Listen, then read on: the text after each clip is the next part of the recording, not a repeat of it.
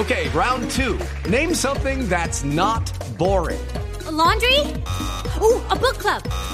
Computer solitaire, huh? Ah, oh, sorry, we were looking for Chumba Casino. That's right. ChumbaCasino.com has over 100 casino style games. Join today and play for free for your chance to redeem some serious prizes. ChumbaCasino.com. No purchase necessary. Full prohibited by law. 18 plus terms and conditions apply. See website for details. 8 de la mañana, un minuto. Soy Eduardo Hernández y aquí están las noticias. Aún no han sido trasladados los cuerpos sin vida de los uniformados que perecieron, al parecer, en medio de una emboscada en el departamento de Arauca. La información preliminar habla de 17 militares muertos y hay expectativa por la llegada del presidente Juan Manuel Santos Atame. Vamos allí, a este lugar donde se encuentra Francisco Díaz. Nos encontramos en el batallón de ingeniero, de ingeniero general Navas Pardos en Tame, donde se coordinan los operativos para iniciar el levantamiento de los cuerpos de los militares que fueron abatidos por la guerrilla de la FARC en la vereda Caranal, zona rural entre Fortul y Tame. Por el momento no se tiene claro el número exacto de los uniformados muertos. Eh, se habla de 14 eh, o 17 eh, los caídos en esta emboscada de la guerrilla. Cinco heridos que son atendidos en el hospital de la localidad de Tami. Y se habla de 11 guerrilleros capturados en la reacción militar. Se tiene previsto la presencia del presidente Juan Manuel Santos a partir de las 9 de la mañana en el batallón de Tami para realizar un consejo de seguridad y evaluar la situación de orden público que se presenta en el departamento de Arauca. Seguiremos muy pendientes del desarrollo de esta importante noticia que se genera en esta región del país, informó Francisco Díaz, Blue Radio. Perfecto, Francisco. Pues con usted estaremos muy atentos a lo que será entonces la llegada del jefe del Estado sobre las 9 de la mañana para este Consejo de Seguridad y se espera, por supuesto, que se clarifique la información y se entregue un dato oficial en torno al número de víctimas fatales por cuenta de este ataque de la guerrilla. Vamos a cambiar de tema porque una persona murió en un accidente de tránsito ocurrido en las últimas horas en la ciudad de Cali. El reporte lo tiene a esta hora Juan Carlos Villani. Buenos días. El accidente se registró en la carrera séptima con 13 en el centro de Cali. Allí un joven de aproximadamente 22 años de edad que se movilizaba en una bicicleta fue arrollado por un bus del sistema de transporte masivo mío.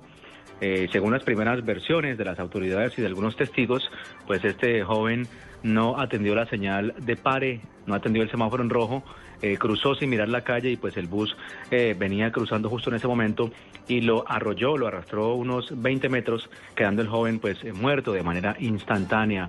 Las autoridades, sin embargo, están revisando unos videos de seguridad de, algunos almacenes del sector para tratar de confirmar si efectivamente el joven fue quien no hizo caso a la señal de pare y se atravesó sin mirar la calle. Información desde Cali, Juan Carlos Villani, Blue Radio. Juan Carlos, gracias. Una fiesta terminó en disturbios en el municipio de Candelaria, en el departamento del Atlántico. El público protestó al parecer porque no se presentaron algunos artistas y hasta la vivienda del alcalde fue atacada. Detalles de esta historia con Giovanni Álvarez.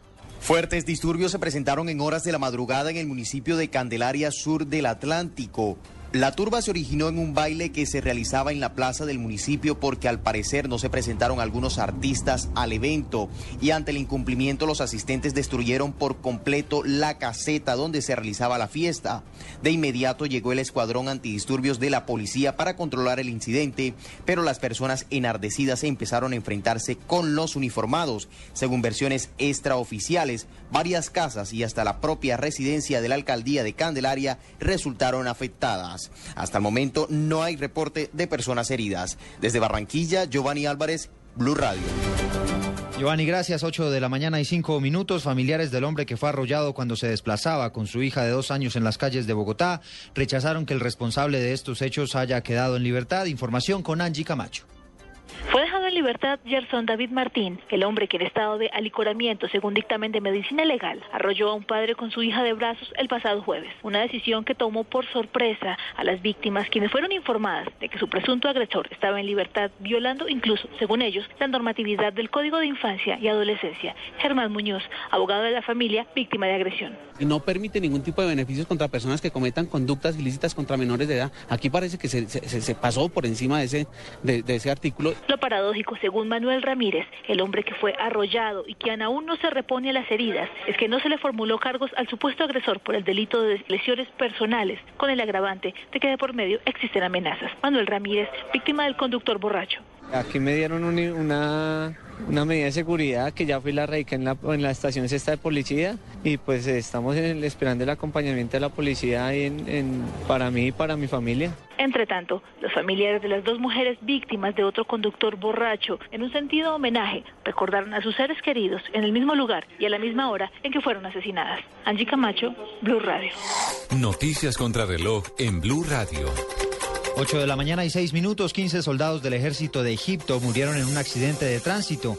El bus en el que viajaban chocó contra un camión en una autopista. El hecho dejó además 40 uniformados heridos. Quedamos atentos al último tuit que publicó el Papa Francisco, en el cual aseguró que todos los jóvenes que no puedan estar en la jornada por la juventud en Río de Janeiro, en Brasil, los llevará con él en sus oraciones. Edward Snowden, exanalista de la CIA perseguido por la justicia norteamericana, pasa sus últimos días en la zona de tránsito del aeropuerto de Moscú, donde sigue a la espera de que se tramite su solicitud de asilo por parte de Rusia. 8 de la mañana y 7 minutos continúen con En Blue Jeans.